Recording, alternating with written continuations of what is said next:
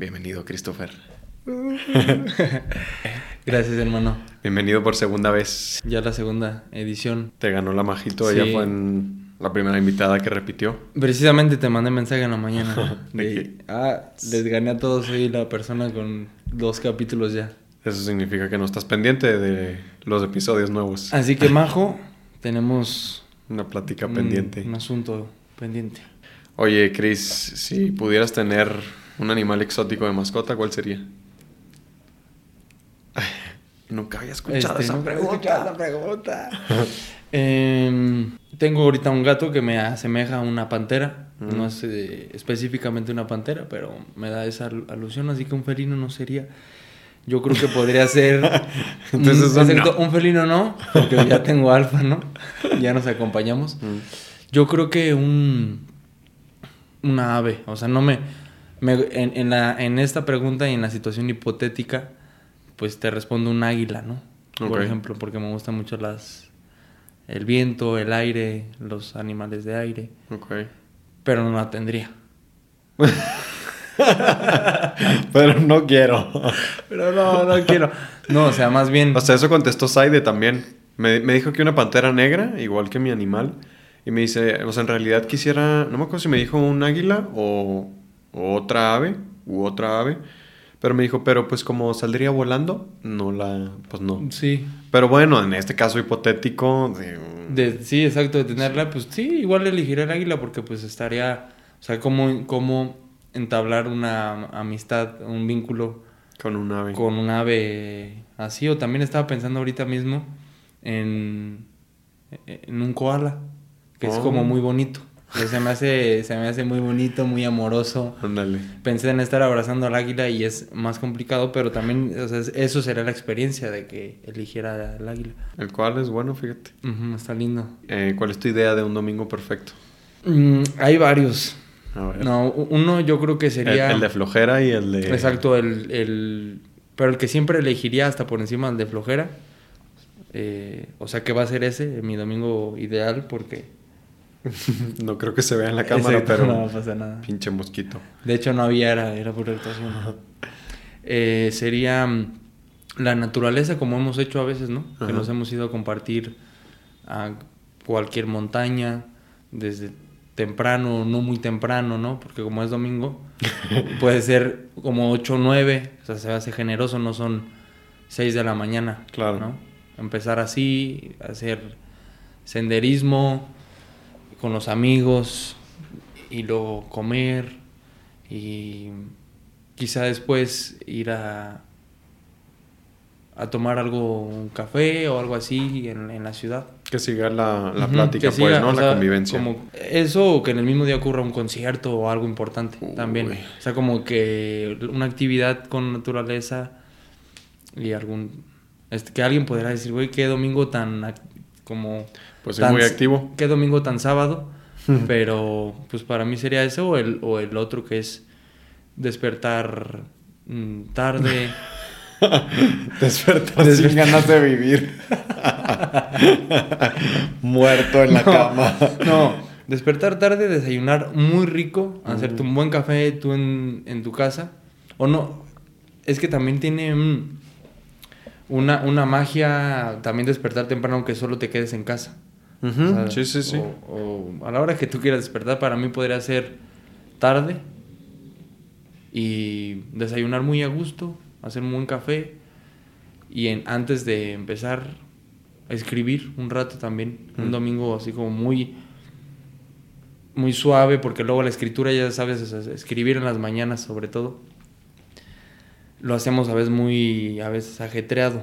Mm, en el, en el día a día Sí, sí. y el domingo ya es como Sí, tienes más tiempo de explayarte, ¿no? Con, con gusto. Y eso yo creo que eso sería Andy. Buenos domingos, sí, yo también. Sí. Pues es que Peliculita, lecturita. el domingo es el día en el que a veces, ciertos domingos, te puedes dar ese gusto, ¿no? De decir, güey, tengo toda la semana muy, este, muy en chinga. Entonces este domingo quiero quedarme en casita, arreglar ciertas cositas, limpiar ciertas cositas, como dejar tu espacio en orden, ¿no? Para otra vez empezar el lunes la semana muy chido. Y, y que sea de descanso, pues, como de, güey, me la pasé acostado viendo películas, bla, y, que, bla. mien- y que en el Inter hiciste precisamente como dices, uno que otro pendiente de hasta de tu habitación, de cosas que traes ahí y, y se disfruta. Exacto. Te, re- te recargas. Sí, totalmente. Si, bueno, más bien, ¿qué prefieres? Eh, ¿Hablar todos los idiomas o tocar todos los instrumentos? Pregunta bastante difícil, ¿no? Está muy dura. Em, ¿Y por qué? ¿Y por qué? Claro. Explica tu respuesta. Yo creo que sí eh, sería poder tocar todos los instrumentos. Porque...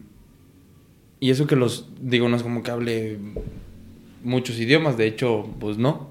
Nada más español e inglés más o menos ya. Pero me gusta mucho el francés, ya sabes. Y como en sí la investigación, creo que cosas que me apasionen, evidentemente investigarlas siempre se me hace... Es que los idiomas, creo que ahorita justo se me está ocurriendo, o sea, ya la tecnología de hoy en día te permite, pues creo que hay como, hay como ciertas apps que te van traduciendo, ¿no? O sea, tú le hablas en español y te lo traduce a cualquier idioma. Entonces, y, y si no están tan, tan perfectas o tan desarrolladas ahorita esas apps, en unos cuantos años ya va a ser así literal, ¿no? Le vas a hablar y Ujú. te lo va a traducir al instante. Definitivamente no es lo mismo, ¿no? A que Claro. si estuvieras hablando el ruso así perfecto o cualquier idioma Y que te vas a cualquier país y pa, pa, pa. y, y- y puedes mantener una eh, interacción con alguien, ¿no? Ujú. Y con los instrumentos no. O sea, no hay nada que te que te conectes y de repente ya sabes usar la guitarra, Sí, ¿no? sí, lo que sí. sea. Entonces sí está esa, esa pues facilidad de la tecnología con los idiomas y con los instrumentos, ¿no? Y que a donde te vayas vas a trabajar también. Por ejemplo, que solo, eh, otra vez la situación hipotética, yo escojo los eh, instrumentos, pero solo sé hablar español e inglés. Me puedo ir a cualquier país porque lo que se habla más es inglés. Llegas con un instrumento, dos o los que quieras y te pones en las plazas públicas a tocar y ya estás siendo artista por todo el, Por todo el mundo. por todo el mundo. A mí me gustaría por eso, por mm, que no sé si has escuchado que la música dentro de todas las artes la consideran pues este arte mm, metafísico que, que, o sea yo lo he escuchado alguna vez que los, los músicos son otra otra especie de artistas no Ok. eh, en, el, en, el, en, en el sentido po- positivo y proactivo del arte, como las capacidades que pueden llegar a tener sin, sin este, quitarle mérito a las otras artes. Claro. Pero, Pero como, como qué? O sea, O sea, por, por, ejemplo. Pues, por ejemplo, Beethoven, Mozart, eh, las composiciones que, que hacen, la música clásica, el jazz, o sea, cualquier género llevado a un profesionalismo, a una exigencia alta, eh, puedes ver un- una, una conexión entre, entre el operador, entre el intérprete, el artista con el instrumento, a, a, a una dimensión muy alta, como de entrega, de, de catarsis, y que por ende también el público lo siente. Y que la música en sí es el lenguaje universal. O sea, la verdad, o sea, si te pones a pensar en todas las artes, todas tienen su razón de ser, su finalidad, propósitos, pero la música tiende a un... a- también tiene sus propósitos y objetivos, pero también tiene otras que son como un- una medicina. Sí, también. ¿no? O sea, es como un bálsamo y todos la necesitamos. Creo que todas las personas casi escuchamos música, entonces por eso hablo como que ese arte, todo el mundo lo consume. O sea, si hiciéramos un ejercicio de imaginación de un censo, si le preguntaran a todo el mundo si han podido ver una, una pintura, han ido a una obra de teatro, han visto una obra de ballet, un recital o algo así, algún, yo creo que la mayoría te dirá que, música sí han escuchado al menos, o sea, de todas las artes. Sí, incluso se, em, se vincula con, con el cine o el teatro, con la actuación, pues. O sea, en el teatro suele haber música, en, en- en el cine suele haber música. De hecho, es muy raro, o sea, la pieza cinematográfica se compone también por la música, por la melodía que pueda tener esa, esa pieza, ¿no? Creo que es un, un- una pieza fundamental de la, del componente cinematográfico, la música, si no, se volvería, mm, pues no sé, muy, muy, muy básico. O como- No le da el toque. Sí, no, exacto. Es, es otra dimensión también. O sea, el, el séptimo arte, ¿no? Que las combina todas. Pero ahorita, ahorita estaba pensando en el cine mudo, ¿no? O sea, Mm. Cha- Digo, Chaplin y todo eso. tiene- es otra, otra experiencia totalmente. Sí, totalmente, era otra cosa, ¿no? Cuando, cuando por ahí de como 1930 empezó, Ujú.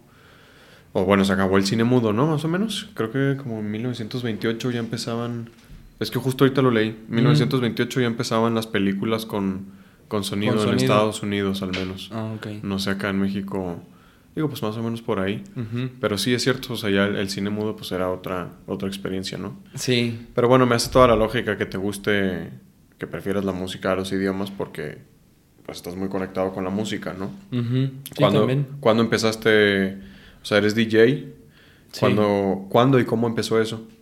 Básicamente por, por Alejandro, por Alex. Ok, tu hermano. Por mi hermano, por mi hermano Alejandro, que mm, desde que él también estaba muy adolescente, inició eh, esta inquietud por empezar a tocar como DJ, porque music- musicales siempre hemos sido, ¿no? Eso sí. Entonces, con toda la música que él escuchaba, sus gustos musicales, ya empezaba a latirle la mezcla, que al final un DJ es, es- es alguien que mezcla música. No sé, sería como la, la definición más, más simple. Mezclar una canción a otra, evidentemente con tu estilo, con, con la degradación entre una y otra, Claro. que sea, que sea, haya armonía, que haya cuidado. Empezó él y, y empezó a tomar más práctica. Él yo creo que tenía 10 y 18 años, ¿no? Ok.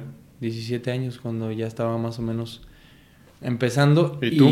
yo también empecé a esa edad. O sea, Ah, él me lleva cuatro años y digamos que él se empezó a desarrollar solo. Yo ya veía que él tenía una afinidad y yo creo como, bueno, no, yo creo que como antes. Yo igual sí empecé como a los 16. ok. O sea, al menos a saber de que la laptop, el controlador, canciones, este BPMs, cues, el sync, para qué sirve, mm, lo más básico, ¿no? ok.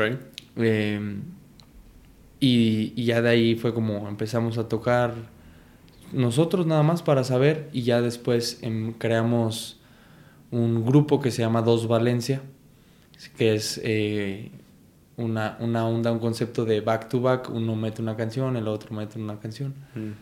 Entonces así empezó y ya después... Pero ¿cuándo empezaron? ¿Cuándo lo ¿Cuándo formalizaron ya? formalizamos? Em, en, el, en, en AM en el 2014, en un antro que se llama AM. Yo iba en primero del CEA, Ujú. precisamente. Esa fue su primera Sí, tocada. Aquí en Ciudad de México sí, no sé si en dónde habíamos tocado antes. Ok, An- antes, pues escenario, sí, ok. en Aire de Rosales, pero Claro. mm, así oficial, estaba haciendo memoria, yo creo que aquí. ¿Y qué tal esa experiencia? ¿Cómo les fue en su primera tocada? Muy bien, o sea, estuvo mm, muy divertida, interesante, bastante intensa. ¿Sí? Sí, porque pues mucha adrenalina, muchos nervios. Sí, pues la primera vez de cualquier Sí, evento genera demasiada expectativa, ¿no? Y por ende nervios, un Sí. poco de ansiedad. sí, exacto. Y yo creo que yo un poco más, o sea, mi hermano también estaba pues como con adrenalina. Él más adrenalina y yo un poco más de nervio, ¿no? Ok, Pues igual, quizá por la experiencia, por, porque él se sentía un poco más adecuado y que es diferente eh, como una obra de teatro, o sea, tocar como di, es otra experiencia escénica. Entonces eso era muy nuevo, yo tampoco, no, ten- no tenía en ese momento la experiencia escénica que tengo ahora o la exposición o, Claro. o la libertad que tengo cuando estoy en el escenario. Sí, O- te, te lo da un poco también, ¿no? El, el- Sí. el ser DJ, estás en, en el escenario, pues, en una tarima, siendo Exacto. el foco de atención. Y digo, sin embargo, tenían, tenías, o tenían los dos la facilidad de decir, eh, pues somos dos, ¿no? O sea, quizás si, te si te hubieras lanzado tú solo, el nervio se triplica, ¿no? Pero es como, güey, está mi hermano, o sea, somos los dos, si a uno se le va la onda, entra el otro, Sí. eso te, te- te genera confianza, ¿no? Sí, sobre todo eso. ¿Recuerdas como cuántas personas son ahí o cu- cuántas caben, pues, cuántas había AM, más o menos? Ajá. Pues yo creo que sí mm, llegaban a meter 150 personas. 150 Sí. personas. ¿No llegaste a ir? Pues no me acuerdo si... Tenía LEDs arriba. Sí, o Seguramente. sea, sí fui, sí fui una vez, pero la que recuerdo creo que estábamos ya en en segundo o tercero. O Otra sea, tocada ahí, ¿no? 2015 o 2016. La, la primera no recuerdo si, si fui. Pero ya este, este que tengo muy presente, íbamos varios del CEA. Sí, estuvo buena. Sí, estuvo muy buena. Esa primera, te digo, yo creo que en- pues nos fue muy bien. O sea, de nuestros invitados fue bastantes personas. Y la gente misma de ahí, de, por- del AM, de los que llevan a fiestarse en, en esa noche, les gustó bastante la propuesta. Ok. O sea, fue muy, muy satisfactorio. ¿Y cómo te vas haciendo ahí de, de trabajo, pues? O sea, como actor, pues idealmente te consigues un manager y te consigue castings. Eh, o tú te estás reportando con tu material, ¿no? A las castineras y de esa manera llegas a los castings como, como DJ. ¿Cómo sucede eso? Mm, el DJ tiene em, el contacto que sería el booker, ¿no? Así le llaman. Que es lo mismo, Que es eh. como en el modelaje, creo. O sea, que viene siendo como un manager, Ajá, pues, del como actor. un manager. Bueno, no, a ver, un- creo booker se le llama a la persona. Por, por ejemplo, yo, yo, yo manejo un antro, yo soy el booker del antro. No necesariamente soy yo manager. Ah. Yo me dedico solo de mi, de mi antro y pues yo selecciono a, a los talentos. Mm. Porque sí hay agencias Sí, que llevan que- DJs, que llevan ¿no? DJs como actores, ¿no? Actrices. Claro. Sí, sobre todo ya los que empiezan a hacer una carrera fuerte. Pues como cualquier otro artista, ¿no? Necesitas a alguien que te esté representando porque ya no puedes estar tú trabajando, haciendo tu trabajo artístico y, y viendo la representación y los contratos y bla, bla, ¿no? Al final es un agente, igual Claro. que en, el, que en la actuación. Claro. Entonces, nosotros de música no tenemos eh, agente más que solo de, de actuación. Yo tengo mi, mi manager, mi hermano es su manager. Y hemos estado como en este proceso de, con los bookers, no con un manager, hacer relación Mm. o con los colectivos. Ok. Sí, o, o- o igual personas que ya tienen tiempo y experiencia haciendo fiestas, también de repente eh, están buscando talentos nuevos, así. Es, es un poco lo mismo al principio, tocar puertas hasta que ya te vas haciendo de tus relaciones fi- eh, fijas y luego logras ser residente, ¿no?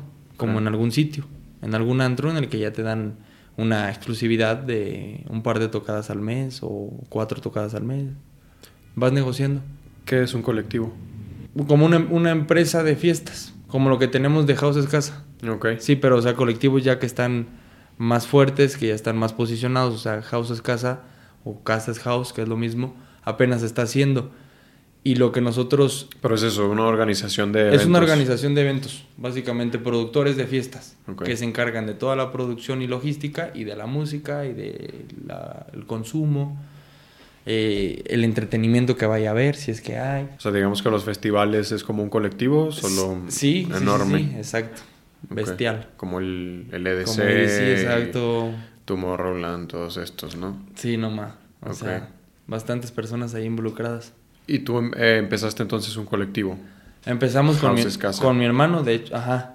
Alejandro es el que le puso el nombre y se puso a hacer un, un diseño. De hecho, este es, esta es la, el, el logotipo. ¿Se alcanza a ver ahí? No sé si se alcanza a ver. Bueno, este es solo el... O sea, ese es el logotipo del colectivo. Este será el logotipo y el otro será el diseño completo, ¿no? Ah, ok. Que eso lo dice House es Casa. Ajá. ¿Cuándo lo hicieron? Mi hermano lo, se lo aventó hace como dos años, o sea, un año y medio, poquito, dos años que lo hizo y ya le, le ayudaron, o sea, obviamente él lo hizo como en un boceto y un artista eh, le, le puso toda la resolución, todo lo puso en su lugar. ¿Y cuál fue la primera eh, fiesta que hicieron? En Morelia, ¿En Morelia? hace en junio del año pasado. Creo que recuerdas que los, los había invitado, que no fueron. No, no recuerdo. Sí, recuerdas que los había invitado. No, sí, claro, pero... Sí, fue en junio. complicado. Fue el 11. Dice Andrés, estaba complicado. Hasta Bueno, se me fue la voz, sí. ¿eh? Algo tenía. Tranquilo, carnal. No pasa nada. No pasa nada, no fuiste. La amistad sigue. No pasa nada, mi bro. Aquí estamos en el podcast. Tranquilo. Fue el 11 de junio. 11 de de mil, junio. no, del, del 2022. Y lo hicieron en Morelia. En Morelia, sí, porque, bueno, nosotros somos de Michoacán. Nuestra primer fiesta nos pareció una buena opción empezar Hacerlo en casa. en casa. House es casa. claro. House es casa, precisamente el nombre ya lo dice. Y que vimos que las prestaciones para hacer la fiesta ahí se, se facilitaban en ese momento. Y si mm, tuvieras que decirme así muy puntual todo en qué consiste hacer una fiesta, ¿qué sería? Porque como me dices es empezarla de cero. Ujú. Ok. Sí. Es decir, que te tienes que encargar de qué. Bueno, cada quien, eh, eso es lo, lo bueno de la vida, de, de todo, que cada quien puede organizar la fiesta como le dé la gana, ¿no? Claro. Y, Y con a- sus facilidades y, posibilidades. Exacto, y todos los caminos llegan a Roma. Lo importante es que logres Que tu- lleguen. que llegues y tus objetivos los cumplas y ya. Entonces, en nuestro caso es buscar un el lugar donde va a ser la fiesta, principalmente el espacio, tener la las este especificaciones del lugar, o sea, como que tenga baños, que tenga su si no hay baños, pues buscar los baños, rentarlos, Mm. que esté bien a- adecuado, ¿no? Que tenga una salida, que, que veamos que sí se puede hacer una fiesta ahí, ¿no? Que no se queden Sí, encerrados. exacto, que no se queden, que tenga una salida de emergencia, todo eso, o sea, que sea un, un lugar adecuado, Claro. ad hoc para la fiesta. Este que ustedes consiguieron, ¿para cuántas personas era? Ahí yo creo que podrían entrar.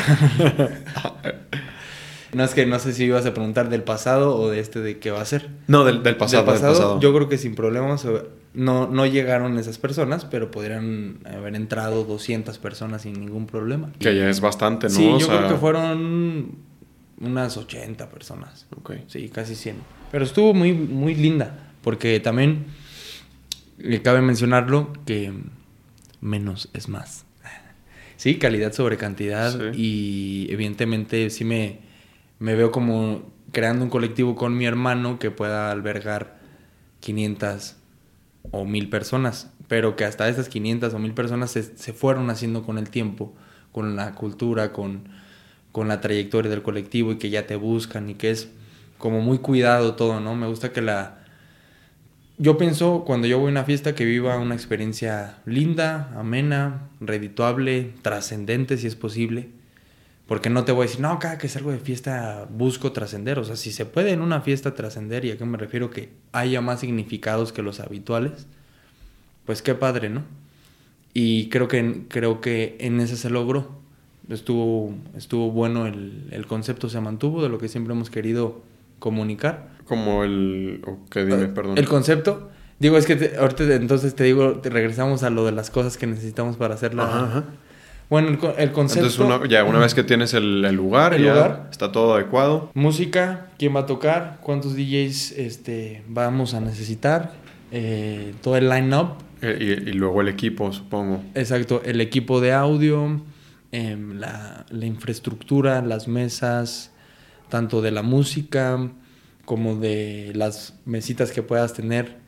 En las fiestas electrónicas se acostumbra que no haya muchas mesas en el dance floor, pero pues sí, una que otra, toda la, todo lo que vas a necesitar de sillas y mesas. De bebidas, por ejemplo, ¿tenían ustedes alcohol? Sí, ahí estuvo súper porque hicimos un equipo con una persona de allá, un, un carnalito. Saludos, Vilo. Se llama Vilo. No se llama así, se llama... bueno, lo vamos a dejar en que... Le dicen Vilo. Pero bueno, Vilo se, se encargó de la música, de la música, del alcohol. Vilo tocó Él tocó. y yo, yo llevé la barra. Yo servía. Vilo llevó la barra y nosotros la música. Ok. Entonces Elsa de- se, se hizo cargo de eso y lo hizo muy bien, porque había de todos los colores y los sabores de alcohol, ¿Mm? muy divertido. Eso, eh, si vas a meter luces, pues encargarte de las luces, las, los adornos, Todo eso lo rentaron. seguridad, exacto, seguridad, Seguridad. baños, Nosotros nos tocó rentar baños porque solo había uno ahí. Mm. ¿Y ustedes fueron los únicos que tocaron o tu- Mm. tuvieron otros DJs? No, tocamos eh, cuatro DJs. Ah, ok. Sí, empezó Rollo, así se llama, es un amigo de Aero de Rosales. Saludos, mi carnal. Se llama Rollo, Rodrigo, él abrió. Luego después de Rodrigo fui yo, Ok. que como DJ individual, solista, me llamo El Valencia. Y luego otro talento de ahí de Morelia que se llama Roch, que lo hace muy bien. Saludos, Roch. Rodrigo, yo, Roch y mi carnal. Sí. Los, los nombres de los nombres artísticos de los DJs son particulares. Sí, sí, ¿no? sí. En los de los DJs hay, hay más jiribilla. Claro. Y eh, bueno, están organizando entonces otro para El 22, el 22 de, de septiembre, este mes, para si se quieren jalar, son bienvenides, todes, en el Hotel Celina Virreyes, allá en el centro. El 22, a partir de las 8 de la noche. ¿Y esta para cuántas personas es el cupo, por ejemplo? 150. Yo creo 150. que sin problemas entran 150, sí, cómodas. Ok. Sí. Sí, o sea, 150 pueden ir hasta 200, pero ya es como más apretado, ¿no? Entonces, 150 bien. Que estén a gusto con su Sí. espacio para bailar. Sí, bastante. Y dentro de, mm, pues dentro de esta industria, ¿qué te has topado que es como lo más complicado o mm, qué, qué jiribilla hay por ahí? Pues em, cosas desconocidas del Cosas principio. turbias. O trabas, ¿no? Como todo. Ajá. Mm, pues fíjate que igual un poco como a veces en la actuación, que es hacer los contactos, ¿no? Mm. Porque... O en la actuación y, y yo creo que en, en todo. en todo, casi, ¿no? La sea, verdad, sí, o sea, en todo. Las relaciones. Las relaciones- Es todo, ¿no? Es el porcentaje más alto de los de las carreras, de las personas, es lo que dicen, o sea... Está comprobado, ¿no? O sea, ahora sí que hay estadísticas de gente muy preparada, pero que no tiene relaciones y que pues se quedó con su preparación y qué padre que ellos hayan ido ahí, a ese, a ese lugar de superación bien cabrón, pero a veces no, las oportunidades se nes- no llegan si no hay ciertas relaciones. Entonces yo creo que son relaciones igual. Em, trabajo, o sea, obviamente siempre va, va de la mano, o sea, si trabajas... El talento. Exacto, el talento, talento, relaciones, em, círculos que hay que ir rompiendo, que te vayan conociendo. Se manejan como envidias también. Sí, sí, la verdad. sí. Envidias, egos. Exacto, yo creo que eso ya viene de, de la mano, ¿no? De, de esta industria, de la vida. Pero en esta industria, Sí. En esta industria es este común para nosotros al menos, es de lo que estamos, entonces es de lo que con mayor propiedad podemos hablar, de lo que nos dedicamos. Pues es que como se, se maneja mucho el ego, entonces por ende las envidias son como canasta básica. canasta básica, ¿no? Sí, en la industria sí. Para las personas que están eh, profundizada, profundizando en lo que hacen y que están bien amarrados de su vocación, pues no les va a quitar el sueño que alguien más haga algo igual que ellos, ¿no? O sea, saben aceptar y están trabajando en su camino. Claro. Viven y dejan vivir. En todo me he topado. Pero hay otras personas que no, que están distraídas de su propio camino, entonces es más fácil que, que se desorienten y que presten atención a lo que otras personas están haciendo. ¿Cuáles son las dos experiencias más memorables que has tenido tocando? Ya sea positiva o negativa.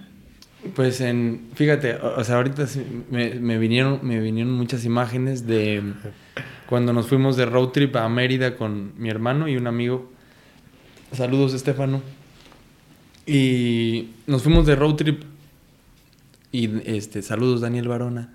Aquí diciéndole saludos a todo el A mundo. todo mundo. Pero bueno, íbamos a ver a Daniel. Sí, ubicas a Daniel, ¿no? Sí, claro. Sí, Daniel Barona. Íbamos de vacaciones a Mérida y nos llevamos eh, pues la laptop, el controlador y todo. Y en cuanto llegamos, después de una travesía muy heavy, que no, nos, no da lugar para contarla aquí, pero que estuvo bastante ruda. ¿Cuánto se hace de aquí a allá? Fueron 16 horas. Ah, O sea, 16 horas de viaje y luego pasaron algunas vicisitudes por ahí. Sí, me imagino. Y bueno, en cuanto llegamos, mm, bueno, comimos y todo en una fiesta en la que ya estaban ellos iniciados. Y ahí nos pusimos a tocar. Así de que, la verdad no recuerdo si era una fiesta de un amigo, de una amiga de Dani, no sé cuál era el motivo, la verdad. Pero nosotros nos pusimos a tocar, querían música electrónica y eso fue para mí de mis, de mis experiencias, y fue de las primeras. O sea, mm, no sé si ahí ya... Sí, creo que ya nos habíamos presentado en AMC. Pero bueno, la gente de verdad que le gusta la energía, la, energía musical del house en... ¿En playa? En, en, Yucatán, en Playa del Carmen, en Tulum, o sea, toda la, toda la Riviera Maya y todo el sur, creo que consume música electrónica, o sea, es bien común sea como en un cafecito que esté un DJ pinchando, que sea así como súper casual. Entonces mi experiencia fue esa, que nos pusimos a tocar y las personas ahí ya, pues ya eran adultos con jóvenes, pero con sus hijos ya, ya estaban más en, ese, en esa onda. Aún así les gustaba bastante y lo bailaban y, y recuerdo que mi hermana, o sea, sacó unas canciones de Tech House así muy prendidas y, o sea, este es el gesto que, que, lo recuerdo que un brother le hace así a mi hermano, así. O sea, así como de, güey, qué músico te traes, ¿no? Y esas imágenes fue así como de, ¿qué pedo? O sea, a alguien le gusta tanto el house como a mí. O sea, como cuando yo estoy escuchando un DJ y digo, o sea, te estás pasando. Hubo, hubo demasiada, para mí en ese día, y había un, un crowd como de 15 personas, o sea, era, era poquito, pero la energía de esas personas era de verdad muy intensa y muy clara en que les gustaba el house, que les gustaba la electrónica, que eran muy receptivos en cuando estabas cambiando de canción a canción y, y lo sentían, iban contigo y te agradecían y con una sonrisota en la cara. Entonces, pero dentro de estos cafecitos ¿qué dices, no, eso fue en la fiesta en la que en la en, ah, la, en la, la, que llegamos. Ah. Hablaba de que allá es muy casual que hasta en cafés te encuentras un DJ pinchando. Y yo creo que esa ha sido una de de lo más memorable. De lo más memorable tocar en Tulum también, en, en, el, en un beach club con el que trabajamos con mi hermano de DJs. Y, igual también eran tocaditas eh, casuales de, de, la gente que ya iba a vivir la experiencia en el lugar en el que yo trabajé. Era una experiencia gastronómica, pero pues en los beach clubs en Tulum siempre hay electrónica y ahí tocábamos a veces.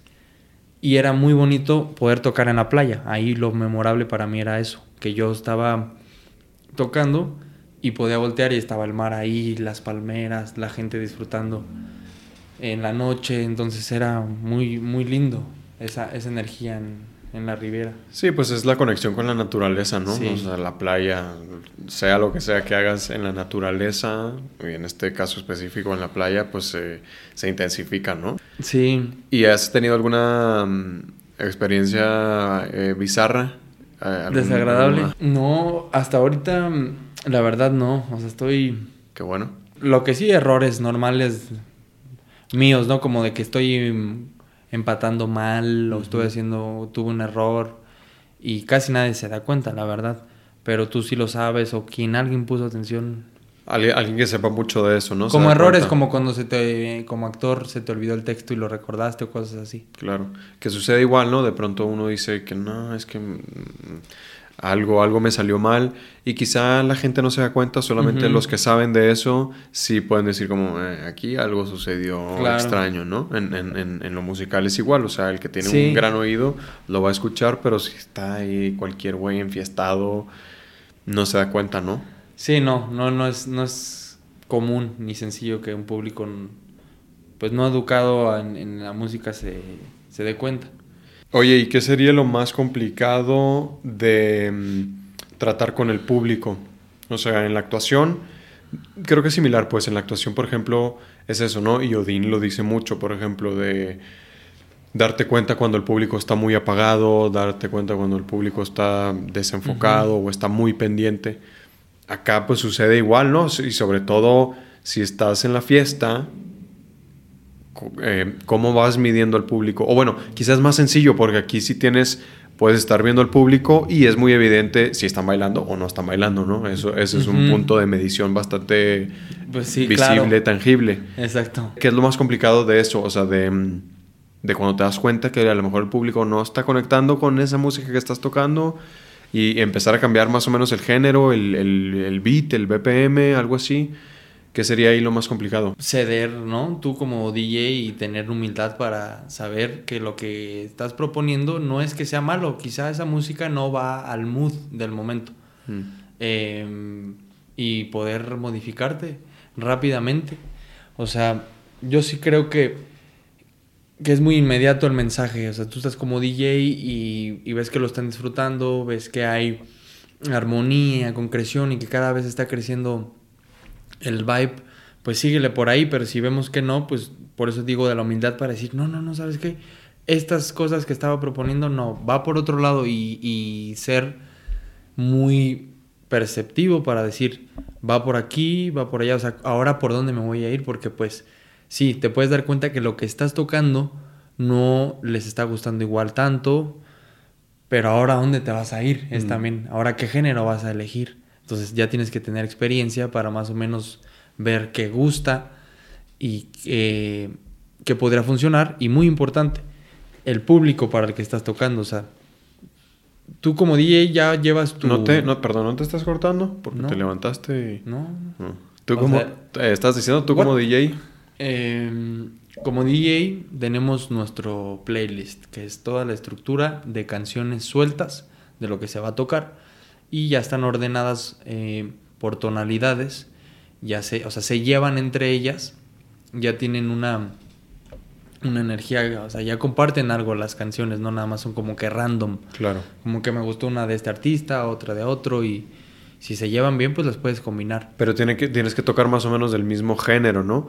O sea, no puedes estar tocando house y luego meter un, un techno o un Sí. trance. Sí, no. O sea, o tocas puro house o puro trance, ¿no? Exacto, pero puedes ir, puedes ir cambiando, o sea, puede ser versátil. Ok. De que... Bueno, claro, de pronto en las fiestas están Sí. tocando reggaetón y luego te ponen ya el Sí. house y esto y lo otro. Pero más o menos que vaya Sí. concordando qué es el BPM.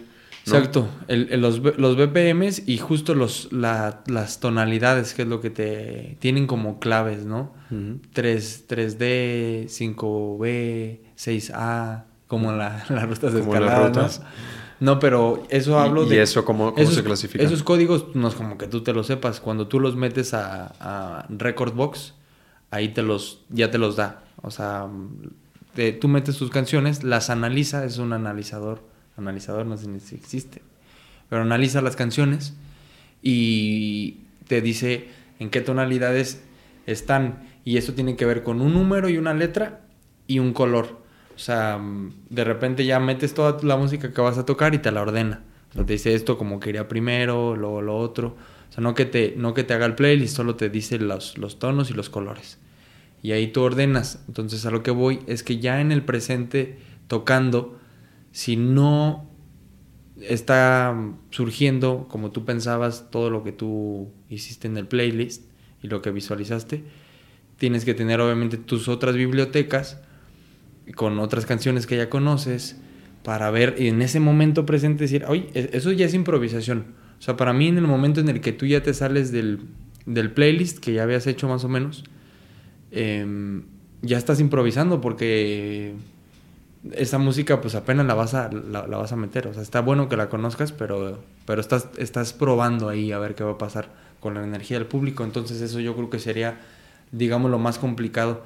Como DJ, saber cómo se está, cómo la está pasando el público, cómo la está pasando la bandita.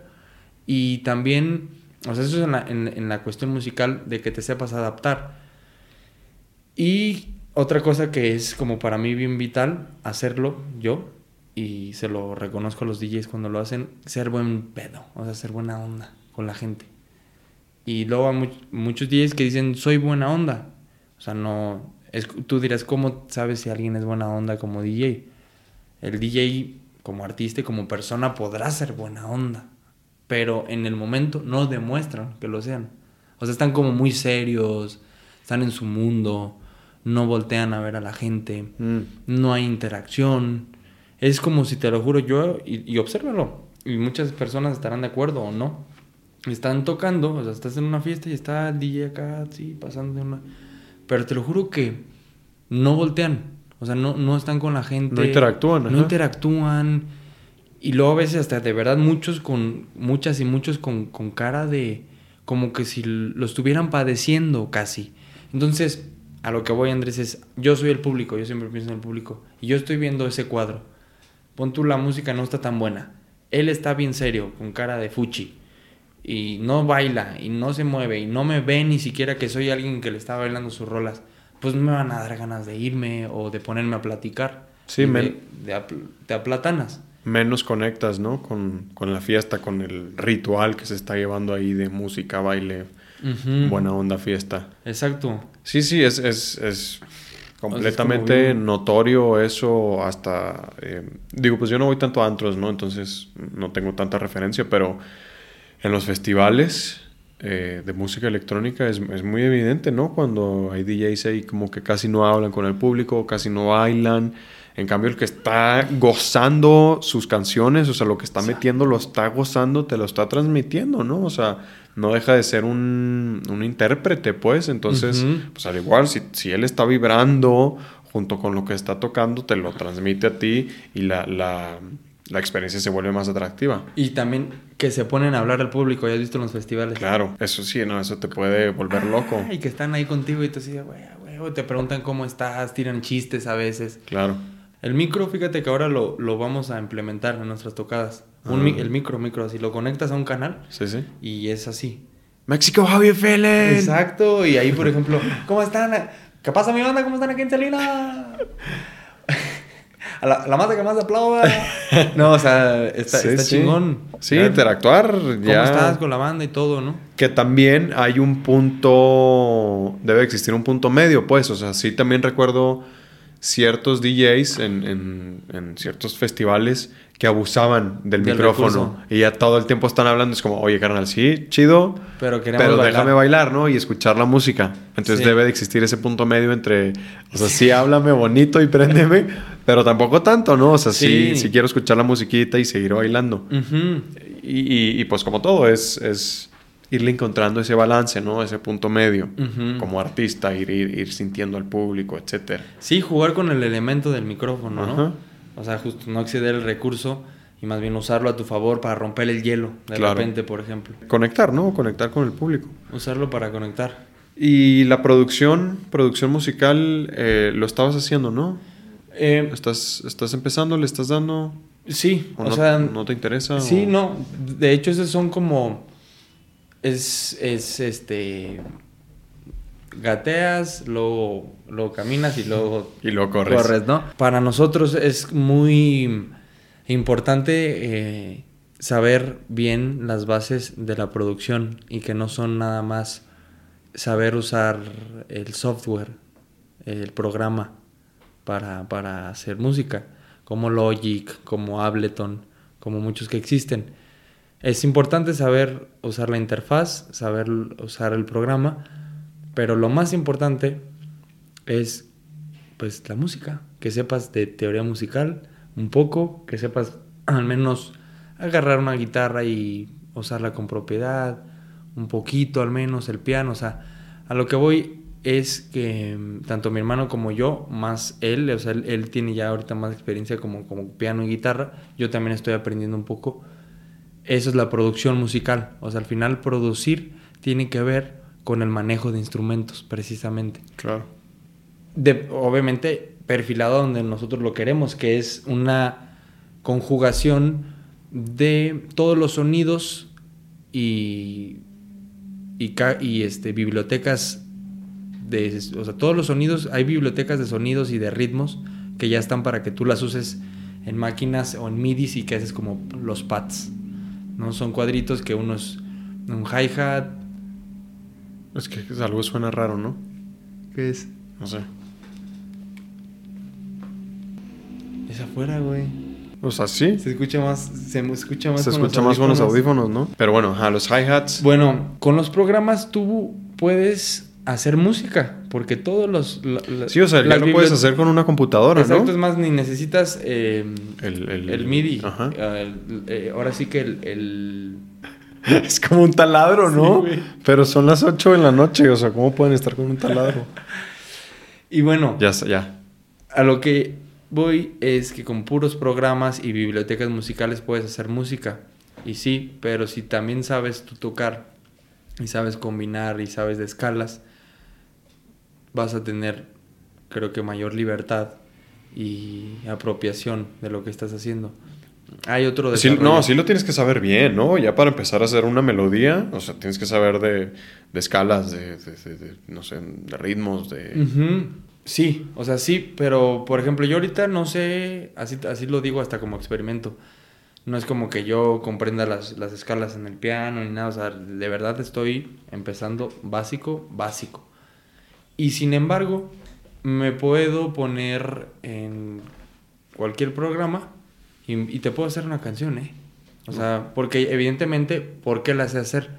Porque, o podría hacerla, por eh, el tiempo que llevo escuchando también electrónica, ya, ya comprendes cómo, cómo comienzan las canciones, cómo tienen igual como una historia. Cuando alguien ya sabe escribir y ve mucho cine, creo que puede escribir una historia. Ujú. Es lo mismo, alguien que ha escuchado muchas canciones de electrónica o, de cualquier género, puede producir de ese género con unas con herramientas como programas y laptop, bibliotecas de ritmos, de sonidos y empiezas a hacer tus propios experimentos sin necesidad de saber nada de la música más Sí. que tu, tu el empirismo, ¿no? Sí, de acuerdo.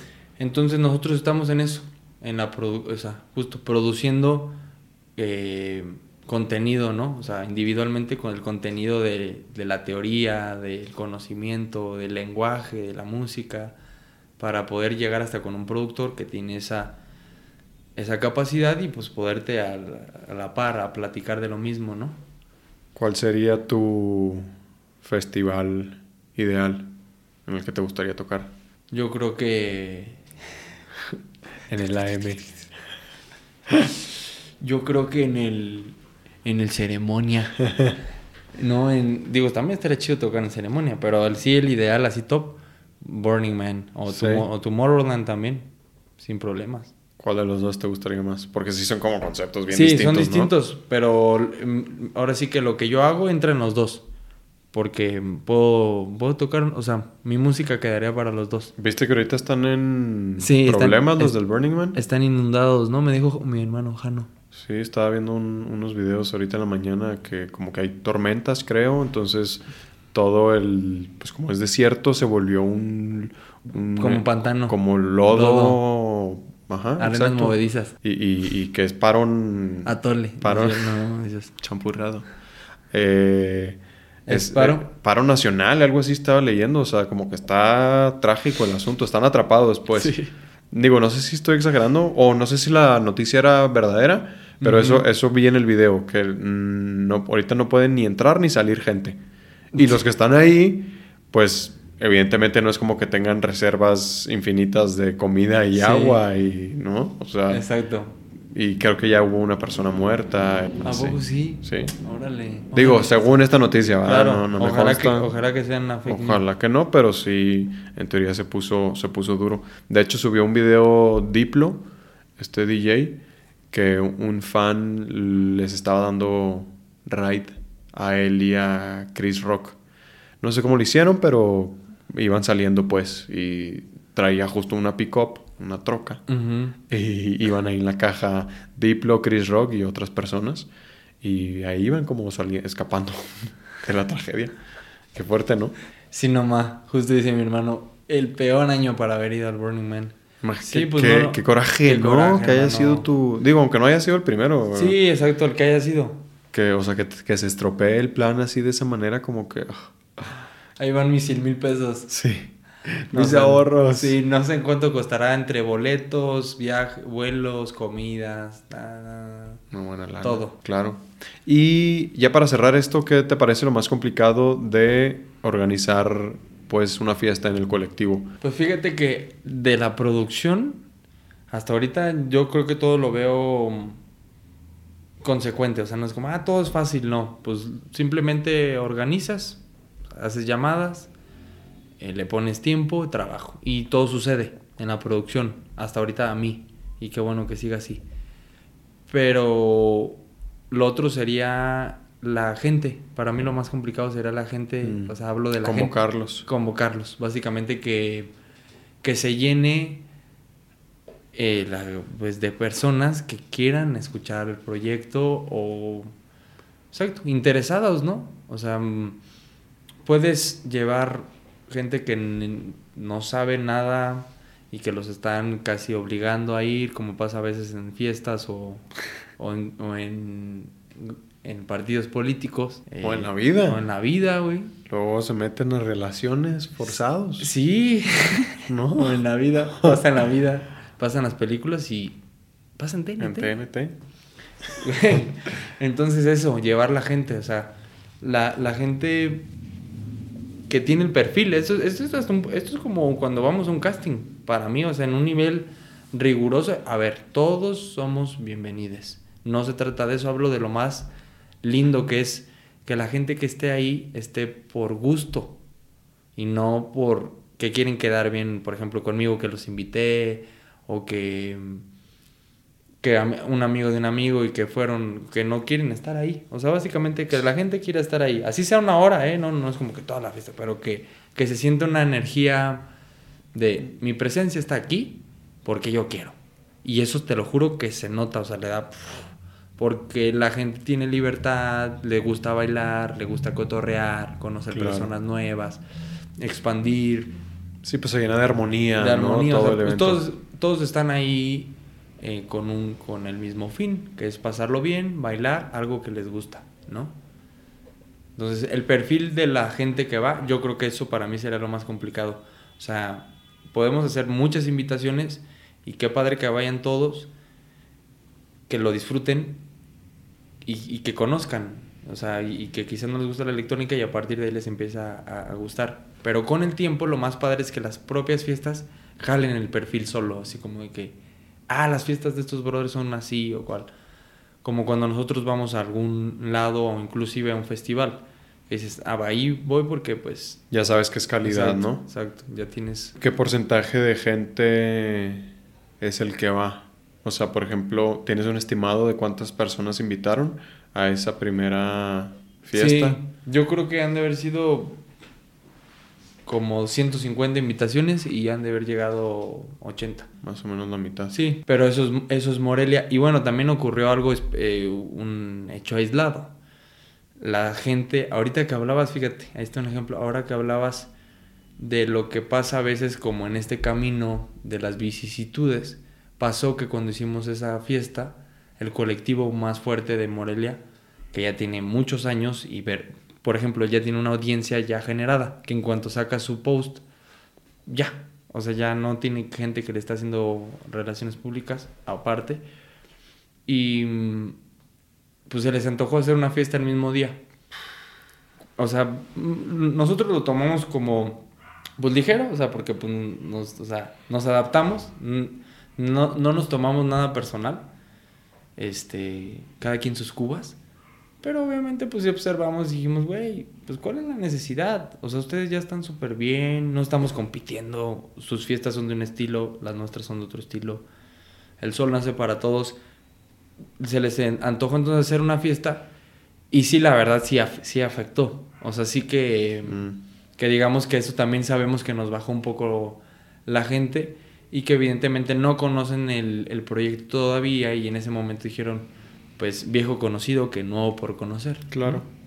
Y está muy chido porque pues nos, ahora sí que nosotros la pasamos bomba, ¿no? O sea, Sí, estuvo bueno, ¿no? así hubieran Y estado, así hubieran estado 20 personas, Andrés, para como es nuestra filosofía, chido, porque queremos que todo sea gradual, bien hecho y ofrecer algo de calidad a la gente.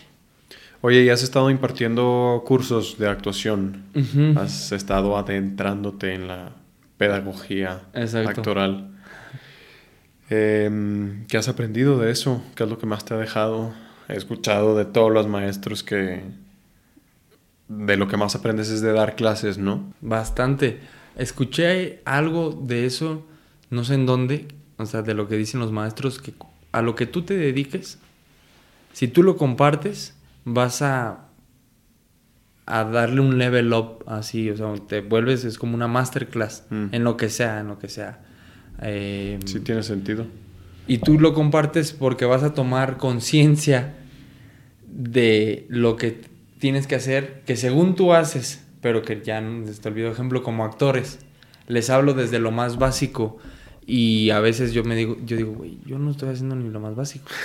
o sea, entonces, pero digo, bueno, pues a ellos no les voy a decir, no, y no creen que yo lo hago, ¿eh? No, pues cuando lo estás compartiendo, les das toda la, la, la base como es. La metodología. Toda la metodología, exactamente. Entonces ha sido bastante divertido. Es un agasajo, la verdad. O sea, compartir es un muy, muy lindo y se vuelve más potente cuando las personas tienen muchas ganas de aprender. Mm. O sea, otra vez... El gusto, El gusto, otra vez, lo que te tiene ahí. Eh, como ahorita, por ejemplo, que, estamos escalando, ¿no? Y que César se, le, se ve, hasta él lo dice, o sea, me, llena de energía cuando alguien está aprendiendo eh, algo que yo ya sé muy bien y que no en todas las personas ocurre. O sea, no porque no siempre es como, no, tú comparte y vas a ver. No, hay gente que genuinamente dice, güey, a mí la neta no, no me late. Y está bien, es simplemente como un impulso. Pero si tienes el impulso de compartir algo, se vuelve muy divertido, tú aprendes bien cabrón, ves tus errores también en, los jóvenes y, y, aprendes de ellos, de cómo, cómo escuchan las instrucciones y cómo están haciendo su propia obra, su propio craft, ¿no? Así como yo escucho esto y ahora cómo improviso yo y, y cómo a partir de lo que estoy observando en, mis compañeros y lo que el facilitador me dice, pues ahí los ves, o sea, mm, absorbiendo la información que puede ser mm, a veces pues subjetiva, ¿no? O sea, como siempre lo dicen, cada quien tiene su propio método de actuación, aunque todos hayamos recibido bases similares. Así que ha sido muy, muy hermoso. ¿Cuántos cursos llevas hasta ahorita?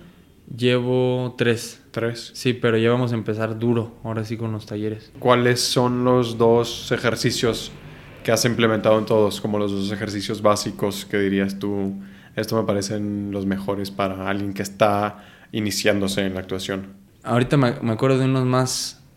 Ah, bueno, este por ejemplo, puede ser en un círculo. Ajá. Eh, una persona va, estamos en un círculo todos dispuestos y una persona va con su compañero, se le pone enfrente y le hace una propuesta tanto corporal como auditiva. Por ejemplo, estoy este, enfrente de ti y te digo, ¿qué onda, carnal? ¿Me das pa' un taco? Y ya eso es, es como, como lo que hacíamos en el SEA de los dardos. O sea, una acción puede ser chiquita o, o grande, pero es eso, proponerle movimiento con sonido. Puede ser como esto, que ya es como una historia. ¿Qué onda, carnal? ¿Me, me das pa' un taco? O algo como tan loco como... No. Dices, güey, qué loco. O sea, pero como, ¿eres tú? Ah, no, no, no eres. O sea, puede ser muy chiquito, muy sutil, muy grande. Lo haces y el, se trata del poder de la, de la observación y de la abstracción de observar lo que tú eres y a, replicar la propuesta, imitar, porque pues la actuación es imitación, y ves el poder de imitación de cada, de cada alumno. Ese, entonces lo, lo, replica y luego el otro va con otro, que son muy básicos de, de actuación. Ese lo he puesto en todos y funciona mucho porque, ¿qué es lo que más tenemos cuando estamos estudiando actuación en primer año? Resistencia al ridículo. Y pues de eso es en lo que yo me encargo, así como que llego ahí así de pack, pero con mucho cuidado, güey, porque está cabrón, o sea, está difícil. Tienes que, que, ser muy humano y real, como hasta como tú lo viviste, o sea. Yo sinceramente, a ver, si, resistencia sí tenía ridículo, pero siempre me ha valido, la neta. Y puedo, puedo, sí trabajé mis resistencias, pero al final yo veía como que me valía. Y hay gente que puede ser muy, muy tímida y que no le vale tanto. Entonces hay que tener cuidado para no hacerlos sentir mal, para no exhibirlos, para no compararlos, para ver que esto es un, un arte colectivo, porque el teatro se da así, pero individual. Yo no me meto con el proceso de nadie, yo no me comparo con nadie, ni critico a nadie. El primero que, que se esté mofando o esté criticando el trabajo de otro compañero se va a llevar una confrontada de mi parte en frente de todos. Claro. Porque pues no, como a veces nos pasaba en el SEA que teníamos miedo, güey. Sí, o sea, no se vale Y, y es de lo más complicado, no, no provocar algún miedo o trauma o Sí. inseguridad en el alumno, ¿no? Más si va empezando. Ya no le va a quedar ganas, güey. Exactamente, sí, si va iniciando y, y- y tú como maestro, digo, pues como lo que platicaba un, un poco con Majo, ¿no? Como de, a veces los maestros pueden ser muy duros, entonces al alumno lo vas a, terminar traumando, o sea, más que ayudarle ya le vas a estar causando un, un efecto negativo que va a tener repercusiones obviamente en, en su manera de actuar, ¿no? Quizá deje la actuación para siempre, quizá se vaya a quedar con ciertas limitaciones. Entonces hay que tener mucho tacto. Mucho tacto, mucho Majo. respeto. No, no sabes cómo va a canalizar él, ella, la información que le estés dando. Y este tercero ha sido, digamos, el más, el más consistente porque duró, porque habían sido de tres días. Y sí, sí fueron cinco días. Ok. Entonces, Sí, ya más carnita con que trabajar, ¿no? Otro, otro ejercicio, así mm, de los básicos. las historias, crear historias, ya sabes, Mm. el de con una palabra, cada persona va aportando su palabra e ir creando una historia lógica, eh, consecuente. Ese y... ¿Qué ibas a decir? No, ¿qué, qué- de qué edades? eh, Ah, lo lo ya ahora lo divido en de 8 a... mm, De 8 años de edad a 14 o 13.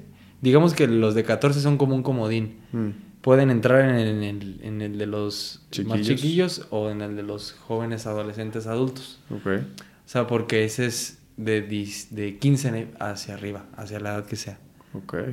Porque una- un chico un- ya de 15 ya puede tener como pues otra perspectiva, ¿no? Ya tiene otras, otras experiencias, ya puede visualizar otras situaciones y se puede relacionar, digamos, como un- con un participante de 35 o 40 años, si se da el caso. Entonces, ¿cuándo es la próxima fiesta la, del colectivo? El 22 de septiembre a partir de las 8 de la noche en el Hotel Celina Virreyes que está en el centro, no sé en qué calle, pero si usamos Google Maps y ponemos Hotel Virreyes, Ahí sale. ahí sale. De todos modos van a poner ustedes esto en Sí, redes sociales, Lo ¿no? vamos a poner en las redes de Houses Casa, Casas House, Cualquiera de las dos sale. cualquiera de las dos o en, en mi perfil, Ok. en mi perfil mío de mí propio. Y el tuyo de ti. El, el mío de mí es el Valencia. Me ha pedido Valencia, entonces nada más es el Valencia. Pues muchas gracias, mi Cris. No, pues Ya te, las preguntas de del cierre, pues ya te las hice en la primera, en la primera plática, entonces vayan a ver la primera plática si quieren conocerlas. Solo, pues, eh, alguna película, libro, obra de teatro que hayas visto recientemente y que nos recomiendes.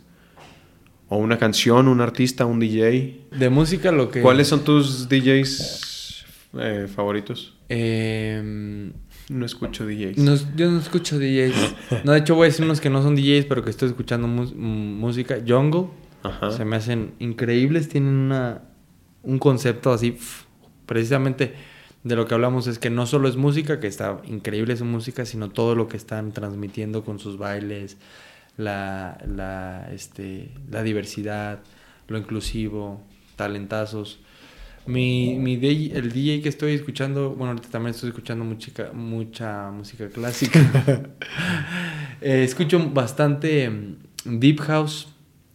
De Deep House podríamos eh, poner a mm, Yoko. Yoko es, es lindo. Este, Nicola Cruz, que es más comercial, pero Mm. también es bueno. Eh, ha- hay un label que escucho bastante que se llama. Ese, que es como más pachamámico, ese es All Day I Dream. Ese es uno. Y hay otro colectivo francés que se llama Roche. Rush Music. Rush Music. ¿Y esto dónde lo Roche, escuchas? Roche Music. Está en YouTube, en Spotify, en, en todas las plataformas. Ah. Entonces, de Roche Music me gusta mucho Cartel, FKJ, Darius, eh, Cesar, Cesar, Cesaire, que son, que FKJ, por ejemplo, es muy bueno, es Deep House, instrumental, lírico casi, eh, es de, esta, de este label que se llama Roche Music. Ok. Kai Tranada es de mis favoritos también, que toca como el house, electrónica, pero con mucha mucho rap, mucho ritmo de hip hop. Él no, no tengo claro si es de Brooklyn. No, pero no, no, no es de Brooklyn. Parece que es de Brooklyn, pero no es. Es que trae la corriente Ah. muy, muy... Y de libros podría... O sea, digo, no, no tienes Sí, que no, decir no, todos, sé. ¿eh? Pero, Y de película... pero échale, o sea, si traes No. un buen libro. este... Solo si es bueno, si no es bueno, olvídalo. No, es que el que estoy leyendo está muy bueno, pero no lo... No, no sé si recomendarlo porque igual no es para... Este, este, este está bueno. Se llama El buen amor en la pareja de Joan Garriga. Garriga. Joan Garriga. Me lo prestó una hermana. Mi llama- pareja. me lo prestó mi pareja porque nada más dice que no. no, hay una. Me dio una- me dio un mes para leerlo porque si no... Ahí nos vemos. Me lo prestó una querida hermana, amiga, compañera de la vida, Laura, porque es un español, Laura es española y él es un escritor y psicólogo gestalt de allá de España y se dedica mucho a precisamente la teoría gestalt y las eh, constelaciones familiares. Órale. Se llama así el buen amor en la pareja y se podrá pensar por el título que, que solo es de la pareja y es de lo que se aborda sustancialmente, pero habla de la responsabilidad individual, porque antes de ser pareja, pues eres tu propio individuo y necesitas conocerte, saberte, integrar tu, tu cagadero, tu luz y tu sombra, tu, lo que no conoces de ti, tus, tus debilidades, tus virtudes, tus zonas erróneas, como también un libro creo que se llama así, tus zonas erróneas. Em, y está muy bien hecho, o sea, porque yo, a mí me gustan otras, otra corriente psicológica, pero este está, está lindo porque no está dando consejería, eso es muy importante decirlo, ¿no? Ya, a mí ya casi no me laten los libros de consejería o de, de verdades generales, sino más cuestiones específicas en las que llevan a- al lector a hacerse sus, sus propias preguntas y sus propias conclusiones que van a ser diferentes la tuya y la mía. Claro. Pero sí hay unas bases ya de investigación de este autor que se las... Está, está bueno. Habla de, de eso, de la salud individual, de la salud emocional, eh, de saber respetar, honrar al otro, el amor incondicional, que eso es algo que a mí me apasiona como tema de vida. Este, no nada más a la pareja, a los amigos, al trabajo, a cualquier relación. Si tú la estás condicionando, entonces no le aceptas o no le amas porque quieres que sea de otra manera. Mm. ¿no? Por ejemplo, yo no te acepto a ti como mi amigo, como que hay algo que no me deja aceptarte, pues para empezar el problema ni es tuyo, o sea, porque pues soy yo el que está recibiendo tu presencia tu, a tu ser. Y si yo me digo ser tu amigo y yo quiero modificarte, quiero ponerte una condición de, y Andrés deberías de hacer esto, pues ¿para quién? Porque si eres así me voy a sentir mejor contigo, tú te estás adaptando a mí. Entonces yo te condiciono y te, te maleo, te formo de acuerdo a lo que yo quiero. Y eso pues es neurosis, básicamente. No querer cambiar algo que no es, no existe. Y que lo hacemos inconscientemente. No, no estoy diciendo aquí como que, ah, no, yo... No, todos lo hacemos. Y eso es lo padre, pues ver cómo a veces estamos condicionando personas, procesos de vida, a nosotros mismos. Entonces es como un equilibrio entre saber lo que queremos y no estar chingando a la gente con la que estamos, ¿no? Amarlos incondicionalmente. Amarlos. Y amarlos, pues alguien dice, güey, yo no, yo apenas quiero, bueno, quererlos incondicionalmente, aceptarlos, cuidarlos incondicionalmente, como cada quien le plazca. Suena bien el libro. Está, está, está lindo, Buena recomendación. está bueno, está interesante, jugoso, nutritivo, Profundo. profundo, guapachoso, carismático, fantástico, alucinante. ¿Tus redes sociales? El Ya les Valencia, dije, ya les el dijimos. Valencia es. El Valencia. El Valencia es. ¿Y si eres? Sí, güey. Así me apellido ot- otra cosa, ¿no? Totalmente distinta, güey. Ya está mi Cris, pues muchas gracias. Gracias por estar acá nuevamente. Muchas gracias a ti, mi carnal. Próximamente Nos vemos después. Ya, otros cuantos episodios y Ya echamos dirá. otra platicadita. A huevo. A huevo. Ya dirá la vida. Ya está. Muchas gracias por su, su escucha, su por, tiempo. Por escucharnos. Diga no a los comentarios negativos, violentos. Diga no. La a- próxima hablamos a la de eso. negatividad, a la onda de vapor, de la borregada, ¿no? O sea, porque son como fake news. Sí, sí, sí. Hagámonos nuestras propias preguntas, nuestras propias conclusiones, Nuestros propios criterios, nuestros propios juicios. Y vivir con respeto. Respeto ante todo. Respeto, sí. Respeto. Ya está, pues gracias. Gracias, mi Andy Fans. Hasta el próximo episodio. Adiós.